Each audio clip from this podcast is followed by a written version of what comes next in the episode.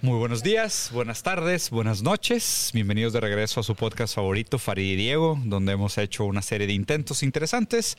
Hemos crecido juntos, hemos aprendido, hemos compartido lágrimas y ambiciones y recuerdos y visitado el, diferentes momentos históricos del pasado, del presente y del futuro también. Primero que nada, les voy a recordar que este canal es nuevo, entonces si están aquí, aprovechen, píquenle ahí a la campanita, denle subscribe porque seguimos teniendo más views en nuestros videos que, que subscribers en el canal. Entonces, si están aquí, les gusta lo que hacemos, píquenle. Si les gusta lo que estamos haciendo, dejen un comentario. Si no, también el dislike ayuda tanto en el algoritmo como el like. Entonces, a los haters también bienvenidos. Nos ayudan tanto con su hate como con su amor. Entonces, el, algoritmo no distingue entre sentimientos, solo la intensidad de los mismos. Y me parece que eso que acabas de decir va a tener mucho que ver con la interpretación de la ¿Ah, siguiente canción. Pues yo creo que sí. A ver, ¿qué vamos a, qué vamos a revisar hoy, Farid? Pues una canción de un artista que ahorita está siendo muy famoso y me parece que no solamente en México, sino en Latinoamérica ah, por la serie ahorita que es una figura. No, y más que ahorita con la serie se ha vuelto un fenómeno. Por sus deudas fiscales, dice. Estamos hablando de Luis Miguel, para el que no sepa. El, sol, el sol de México. El sol de México. Ese niño dorado, güey. Y hace poco salió, bueno, la segunda temporada y en el segundo capítulo salió una canción muy buena, muy bonita, que fue un éxito en su momento. Y creo que ahora pues está resurgiendo, que es la canción de Hasta que me olvides. ¿La han escuchado? Seguramente sí, Y si no, escúchenla, es una buena canción, es, una, es una buena rola. Y lo que se nos hizo interesante para analizarla es el contexto en el que se da de acuerdo con el capítulo. Claro. De acuerdo con el capítulo, esta canción se da bajo un contexto en el que Luis Miguel decide desistir de la búsqueda de su madre, para, quien para quienes no saben. Spoiler. Eh, esto es un spoiler, si no les importa, quédense viendo, si no vayan a ver la serie y luego regresen. Pero dentro de la historia de Luis Miguel, para que entiendan, Luis Miguel ha sido un personaje muy, muy hermético. poco se sabe de su vida personal, entonces por eso la serie como que ha causado mucho, mucho intriga, mucho revuelo. Y se maneja que, bueno, pues su madre desaparece por alguna razón en alguna época de su vida y él, pues, la busca incesantemente por todos lados, incluso contrata hasta el Mossad. Dicen, ¿no? El Mossad es Israel. Es de Israel. Y pues de pronto en uno de los capítulos como que decide desistir de su búsqueda, un momento fuerte, y es donde entra esta canción que se llama Hasta que me olvides, que puede haber una relación entre el momento en que estaba el momento que, eh, que estaba pasando Luis Miguel y, la letra de la canción. Entonces, pues bueno, pues vamos a empezar con esto. Primero, un poquito de contexto. Habías comentado que alguien más la escribió, ¿no? Juan Luis Guerra es el escritor de la canción. Juan Luis Guerra es un artista muy conocido. Para quienes no saben, eh, seguramente han escuchado alguna vez la canción El Niágara en bicicleta, eh, que iba como. que no me que los médicos se fueron. Oh, ah, claro. bueno, ese es Juan Luis Guerra y él escribió la canción. Hasta que me olvides. Para, hasta que me olvides para Luis Miguel. Pues sin más preámbulos, vamos a empezar, ¿no? La primera estrofa dice. Hasta que me olvides voy a intentarlo. No habrá quien me saque tus labios por dentro y por fuera. No habrá quien desnude mi nombre una tarde cualquiera, hasta que me olvides tanto que no exista mañana ni después, no, no. Hasta que me olvides voy a intentarlo, no habrá quien desnude mi boca como tu sonrisa, y voy a rodar como lágrima entre la llovizna, hasta que me olvides tanto que no exista mañana ni después. A ver. Órale. Pues una persona muy, muy, muy enamorada, ¿verdad? o sea, una figura muy importante. Una figura muy importante. Ahora lo que, me, lo que me causa un poco de conflicto es saber, ok, se supone que esta canción significa el momento de Luis Miguel de abandonar la búsqueda por su madre. Entonces pudieras intuir que esta figura femenina a la cual se refiere la canción, pues él, es, el amor por la madre, ¿no? Pero por otro lado, el escritor fue José Luis Guerra. Claro. Entonces él a lo mejor estaba pensando en, otra, mujer. Claro. Entonces aquí hay, hay un como un encuentro de subjetividades un poco extraño. Porque a ver, eso es lo interesante. Las palabras tienen un significado, pero tienen un significante. ¿no? Interesante el significante, hasta rimó. ¿Por qué? Porque cuando Luis Guerra, me imagino, ¿no? Y comentaste que, o sea, la, manera pintoresca en la cómo se presenta, la manera como se creó esta canción, está José Luis Guerra sentado en una escalera, le habla a Miki, Miki siéntate, vamos a platicar, le dice la canción que quiere escribir y Luis Miguel queda impresionado. dice, incluso la reacción que dicen que dice Luis Miguel es no mames, o sea, como, no mames. Como si le pegó y yo creo que, pues bueno, puede tener sentido que estaba pasando a lo mejor por ese momento que se, se dice en la serie. Recordemos que el productor ejecutivo de la serie es el mismo Luis Miguel, entonces él cuenta la historia. Aquí hay algo bien raro porque siento que es como metanarrativa dentro de metanarrativa dentro de metanarrativa. Porque es, o sea, es escribir una canción sobre una tercera persona, platicarla con un personaje dentro de una historia del cual él mismo es productor ejecutivo de su propia historia. O sea, ven la complejidad. O sea, ¿Cuál es la verdad de esto? Pues no, además hay, muchos intermediarios dentro de la historia. Totalmente. Entonces, está Juan Luis Guerra. Sí. Está luego Luis Miguel. Luis Miguel. en su momento, Luis Miguel hoy. Exactamente. ¿Cómo resignifica, cómo resignifica claro. el suceso en ese momento? ¿no? Totalmente. Entonces, desde el principio les queremos dar el disclaimer de que no es una lectura objetiva de, la intención de la canción, sino es perspectivista. O sea, creo que hay muchas perspectivas sobre la letra de la canción. Y qué interesante, imagínate esto, o sea, ser José Luis Guerra, estarle narrando. Juan Luis. Juan Luis Guerra estarle narrando esta canción a Luis Miguel en la escalera, él a lo mejor está, él escribió esta canción pensando en otra mujer y Luis Miguel la está escuchando pensando en su mamá. Claro. O sea, y es, y los dos están escuchando la misma letra. Sí, sí, sí. Y los dos le están dando un sentido distinto a la misma significante, diferente significado. Exactamente. Entonces ahí está, ahí está lo, ahí está lo interesante, ¿no? Entonces en esta primera etapa, digo, obviamente, pues hay un tema aquí y a ver qué raro, ¿no? O sea, hasta que me olvides voy a intentarlo. O sea, no es hasta que yo te olvides, es hasta que tú, me, olvides a mí. Exacto. ¿Y cómo sabe uno cuando al otro, lo olvidó? olvidado? O sea, indiferencia. ¿Tú crees?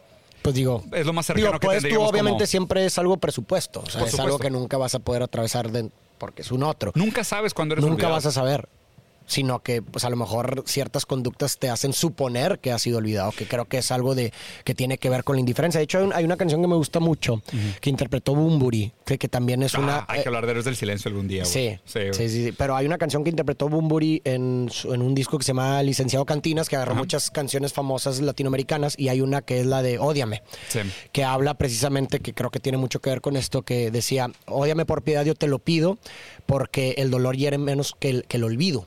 Hmm. ¿no? O sea, es decir, prefiero que, que, sientas odio a la indiferencia, porque prefiero sentir, prefiero el dolor al olvido, ¿no? Y creo que creo que también tiene mucho que ver con, con esta canción, porque dice hasta que me olvides, en todas las estrofas dice hasta que me olvides, hasta que me olvides. Es decir, mientras no me olvides hay algo.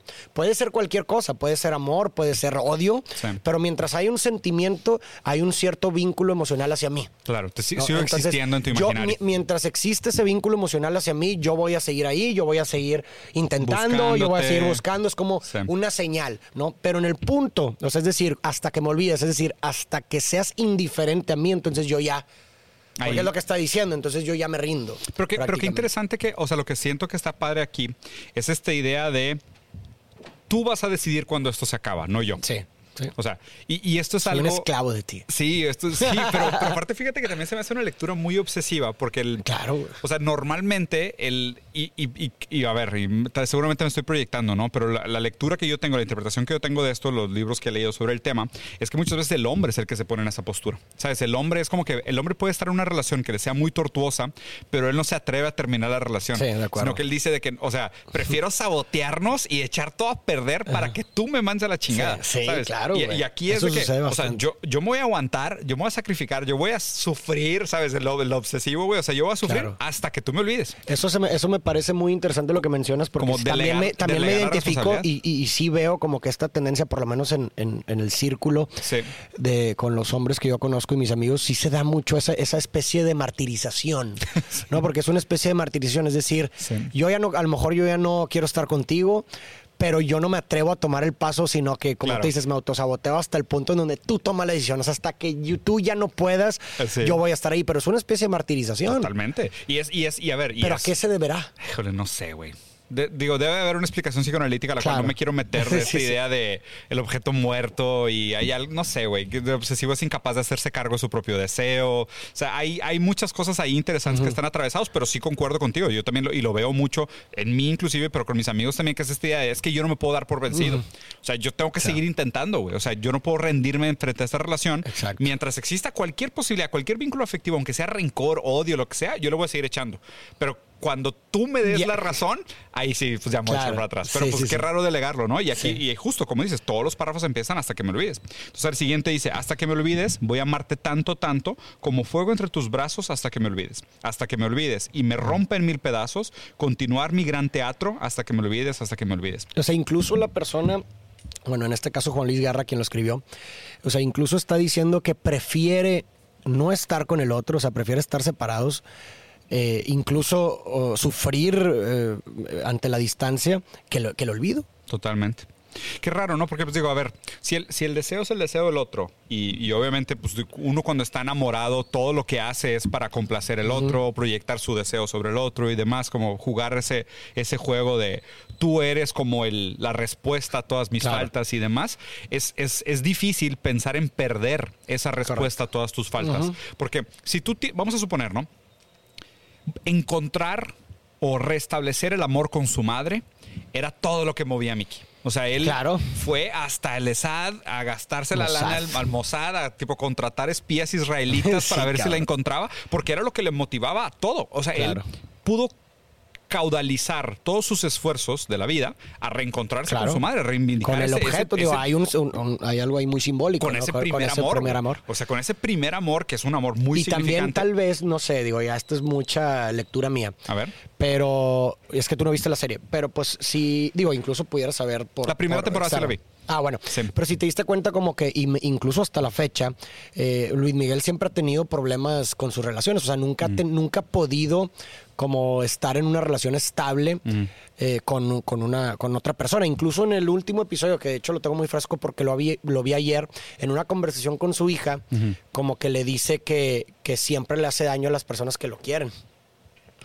Y me parece que eso también tiene mucho que ver con esa pérdida del objeto primordial, o sea, como que hay una especie de autosaboteo de que tal vez tiene un temor de que, simbólico obviamente, en el que la suerte de su madre se proyecte en las personas que, se, que, lo quieren, ¿no? Claro, no sé, no lo sé. Tal vez, tal vez. La verdad es que, o sea, me, y me gusta mucho la, postura de, pues, son interpretaciones. claro, sí, la, plática que es perspectivista, ¿no? Otra cosa que pudiera ser interesante es pensar, a ver, yo soy violento y le hago daño a todas las personas a las que me acerco porque prefiero ser yo el que no cree vínculos afectivos para no volver a ser abandonado. Y tiene que ver mucho con la letra porque acuérdate, es hasta que tú me olvides. Ese es tú. Eres tú. O sea, tú, tú, tú, no, yo. Sí, claro. Está interesante. Y, está, o sea, qué fuerte eso de decir, yo le hago daño a todas las personas a las que me acerco, porque pues así como que no creo este vínculo afectivo, porque realmente el dolor es ser abandonado por tu madre. Claro. O sea, el dolor es haber quedado en esa duda de que, y la pregunta debería ser, ¿y por qué mi madre me abandonó? O sea, yo creo que la cosa más importante de esa pregunta es de volverla a encontrar sería toparte a tu madre después de que te haya abandonado y decirle, ¿por qué me abandonaste? Claro. O sea, que de hecho eso se me hace muy interesante. ¿Qué tengo yo que me dejaste? Eso se me hace muy interesante porque precisamente en este último capítulo que fue el cuarto o el quinto, el de el, domingo este, la niña, la hija de Luis Miguel, le dice exactamente eso que tú estás diciendo. ¿Qué le dice? Porque haz de cuenta que, bueno, un poquito de contexto, Luis Miguel tuvo una hija, ¿verdad? Fuera de, o sea, en un encuentro con alguien. Y, y, pasó, y pasó muchos años sin verla, güey. O sea, sin, sin estar con ella. Entonces esperó como, eh, creo que hubo 11 años de diferencia entre la, entre la primera vez que la vio y, después creció. Y ahí es cuando le reclama a la niña ya con 17 años de que, oye, es que ¿por qué pasó tanto tiempo? O sea, tengo que encontrar una razón, tienes que darme una razón de por qué no viste. Y él le da esa respuesta, le da, es que yo le hago daño o sea, que te quise proteger de mí, le dice, porque yo le hago daño a la gente que me quiere. Y al hacerlo le hizo daño. Ajá, exactamente, pero es, o sea, me, pareció muy interesante lo que mencionas porque fue lo mismo que, la, hija le dijo. a él. Entonces, seguramente él, exactamente, es, una, es una proyección también de él. Y, lo más cabrón es que también en ese, eh, y, eso, eso me hizo a mí como que pensar que muchas de esas, eh, o sea, en esas situaciones, a la persona que fue abandonada le puede crear un sentimiento de culpa, como si la misma persona fue responsable del abandono. Claro es que algo hice mal. Algo yo hice mal. Claro. Es que justo esa es la pregunta. Por eso dice, dame una razón, o sea, porque algo hice yo o lo que tú quieras, ¿sabes? Claro, que tengo yo que... ¿Qué, hice yo que para que tú te fueras? Claro, si todas las mamás se quedan con sus hijos, yo que tengo como hijo para que me dejaras, qué, difícil, ¿no? Qué fuerte, güey. Entonces sigue la canción y voy a borrar tu sueño de la almohada, llenar poco a poco el silencio con tu abecedario y cuando me calle por dentro tenerte a mi lado, hasta que me olvides tanto que no exista mañana ni después. O sea, el día en que me olvides, ya no va a haber un mañana. O sea, yo muero. ¿Pero para quién? Para, él. Para él o para ella. Porque pues pudiera ser esta idea de voy a borrar tu sueño en mi almohada. Es, o sea, necesito... hasta que me olvides, o sea, te voy a olvidar cuando, cuando me olvides tú. Y borrar tu sueño en la almohada, o sea, creo que está interesante la frase por muchos sentidos. O sea, puede ser de que tengo que dormir para dejar de pensarte. No, pero dice bordar. Abordar. O sea, ah, la va a quedar permanente. Ok, o sea, la, va, a dejar permanente. Me proyecté, ¿eh? La va a totemizar. Eso fue un, eso fue un, lapsus, freudiano para que vean. Yo quiero borrar a alguien de los sueños de mi almohada. y Luis Miguel al parecer quería bordar los sueños de una lo, lo contrario, quería Qué raro, güey. Yo lo leí Totemizarlo. Él, él, lo quería totemizar. O sea, y también, a ver, y quitarlo de tu mente y pasarlo a un objeto físico es otra manera de Claro. deshacerte de él también. Sí, sí, sí, Entonces, claro. esos son, son- pudieran interpretarse como dos maneras de deshacerte del tema. Y llenar poco a poco el silencio con tu abecedario. Ahí sea, nada con más. tus palabras. Sí, la verdad es que sí. Y luego, cuando me calle por dentro, tenerte a mi lado. Hasta que me olvides. Pero todo eso es hasta que me olvides. O sea, en el punto en que me olvides, todo eso muere. Eso es Sí, lo que claro, entiendo. hasta que me olvides. Y luego ya Ajá. cuando me olvides, todo eso se Ya no acaba. existe ni un mañana ni un también después. Suena, también suena como una medio amenaza histérica, ¿no? O sea, como esta amenacita de que tipo de que si me olvidas, todo esto romántico que te estoy diciendo lo voy a dejar de hacer. Exacto. Conste, ¿eh? Sí, yo te avisé. yo soy bien lindo. Pero si me olvidas. Pero si me olvidas, acaba. vale madre. Claro. Luego la que sigue, hasta que me olvides, voy a amarte, tanto, tanto como fuego entre tus brazos, hasta que me olvides. Y luego repite, ¿no? Hasta que me olvides y, que me rompan mil pedazos. con- Continuar con mi teatro. Con- co- co- continuar mi gran teatro. A ver. Continuar mi gran teatro. Ay, cabrón, esto está interesante, güey. Lo que está haciendo es un teatro. Hasta que me olvides. Hasta que me olvides. O sea, todo esto de lo que le dice, voy a hacer todo esto, voy a intentarlo, voy a abordar el, tu sueño, es un teatro. Está, pues es que está actuando para lo que él cree que Es una negociación, de cierta forma.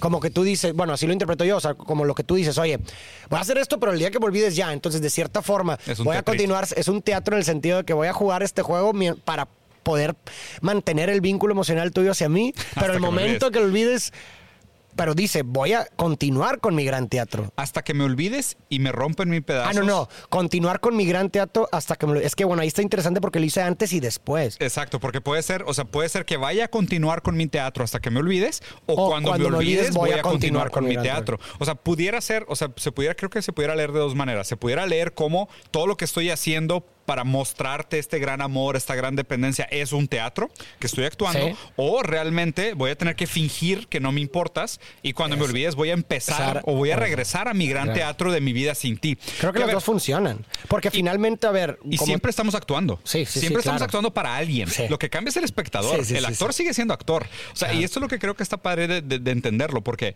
él actúa para alguien. La pregunta Correcto. es para quién se actúa. O sea, se actúa para esta madre ausente, pero en el momento que la madre ausente se, se olvida y desaparece del teatro, pues el espectador se vuelve otro. Claro. ¿no? Y él es un gran act- actor. Sí, sí, sí, O sea, sí, él, es una celebrity, es un artista. Él actúa para la gente. La única pregunta es para quién actuó antes y para, quién está actuando ahora. Claro, sí. Y luego, voy a continuar copiando tu cuerpo sobre la pared y voy a colgar tu pecho la noche y al amanecer. Hasta que me olvides, voy a amarte tanto como fuego entre tus brazos hasta que me olvides. Y para terminar lo último, hasta que me olvides y me rompan Continúa, pedazos, continuar mi gran teatro hasta que me olvides. A ver, algo, algo aquí raro. Esto de voy a continuar copiando tu cuerpo en la pared, voy a colgar en tu pecho la noche al amanecer.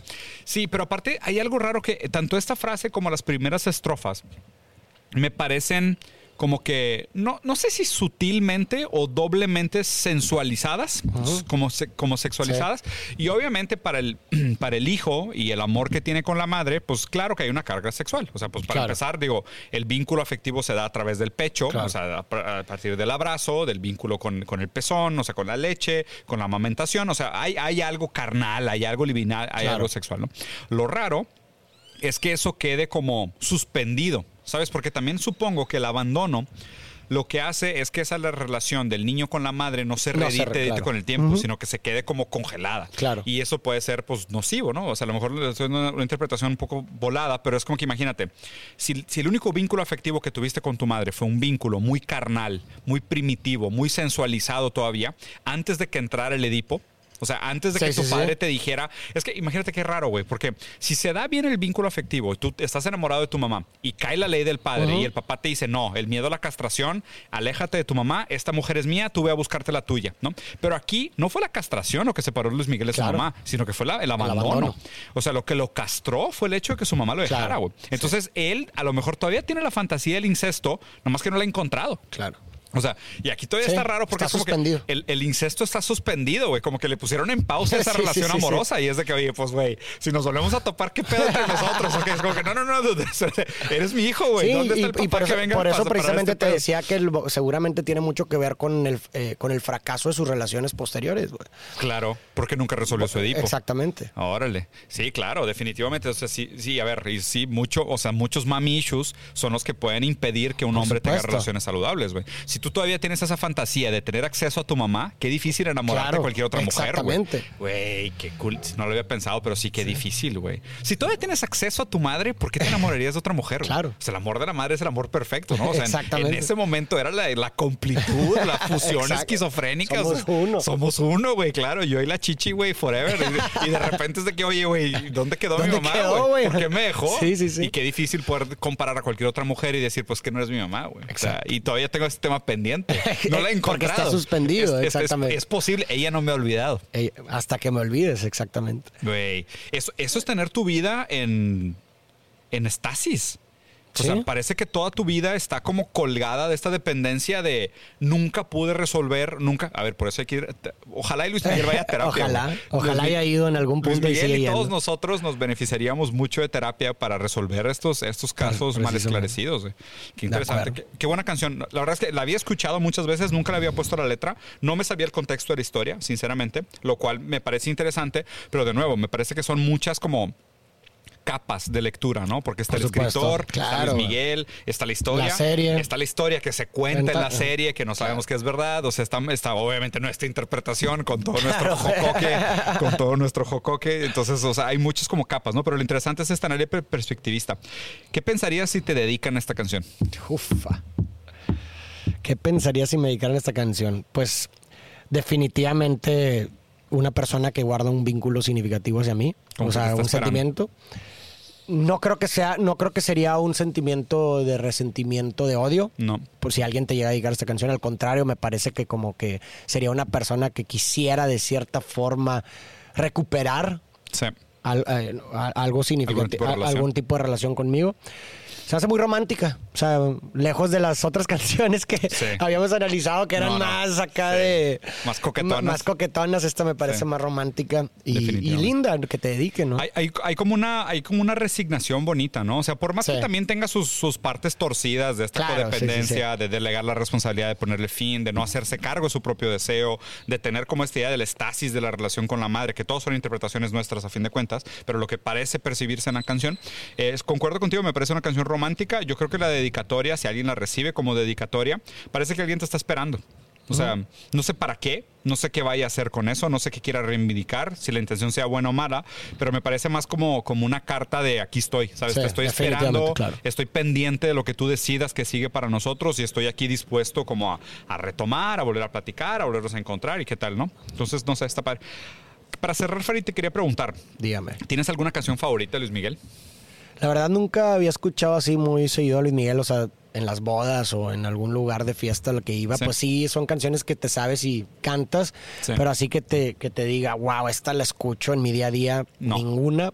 Pero pues cosas, o algunas que me gustan es la de, pues digo, son las más comerciales, ver. ¿verdad? La- ¿Cómo se llamaba esta? La de culpable o no. Eh, suave, también Suave. está chida. Las épocas, las épocas más yo creo, poperas. yo creo que culpable o no sería la, Culpable o no, es buena la que canción. más me- se me viene a la mente. ¿Tú? Muy buena canción. Yo tengo, es, es muy raro, mi canción favorita de Luis Miguel, pero por mucho, y tampoco soy demasiado fan. Sí. O sea, me gusta, por ejemplo, el, el- el disco de romances me gusta mucho, que, que muchas canciones no son de él, obviamente, Sí. pero mi canción favorita de Luis Miguel es un bolero argentino. Ok. Es la de uno, que era un tango precioso, la letra es una maravilla, pero no me gusta tanto la versión original de la música. Ya. El arreglo que hizo Luis Miguel me gusta muchísimo Ya, más ya. y la voz que hizo Luis Miguel me gusta No, tiene un muchísimo más. vocerrón, Tiene un vocerrón, o sea, sí, totalmente. Entonces, si increíble. quieres, esta la dejamos para después. Me gustaría, me gustaría que la analizáramos juntos. Quiero saber tu opinión, pero probablemente es mi canción favorita de Luis Miguel. Chingón. No, pues ya dijo. Pues ya dije. Racita, esperamos que les haya gustado. Lo hicimos por el nombre de que está de moda Luis Miguel y la verdad es que tiene muy buenas canciones. Déjenos por ahí, porque de hecho sí lo quiero hacer y lo mencionaste, Bumburi. Me gustaría analizar un par de canciones de Héroes del Silencio. Si les gusta, déjenos ahí su recomendación o díganos qué otras canciones les gustaría escuchar. Piquen en subscribe si ya llegaron hasta aquí. Dejen su comentario y su like y aquí vamos a andar. Gracias, banda. Corte.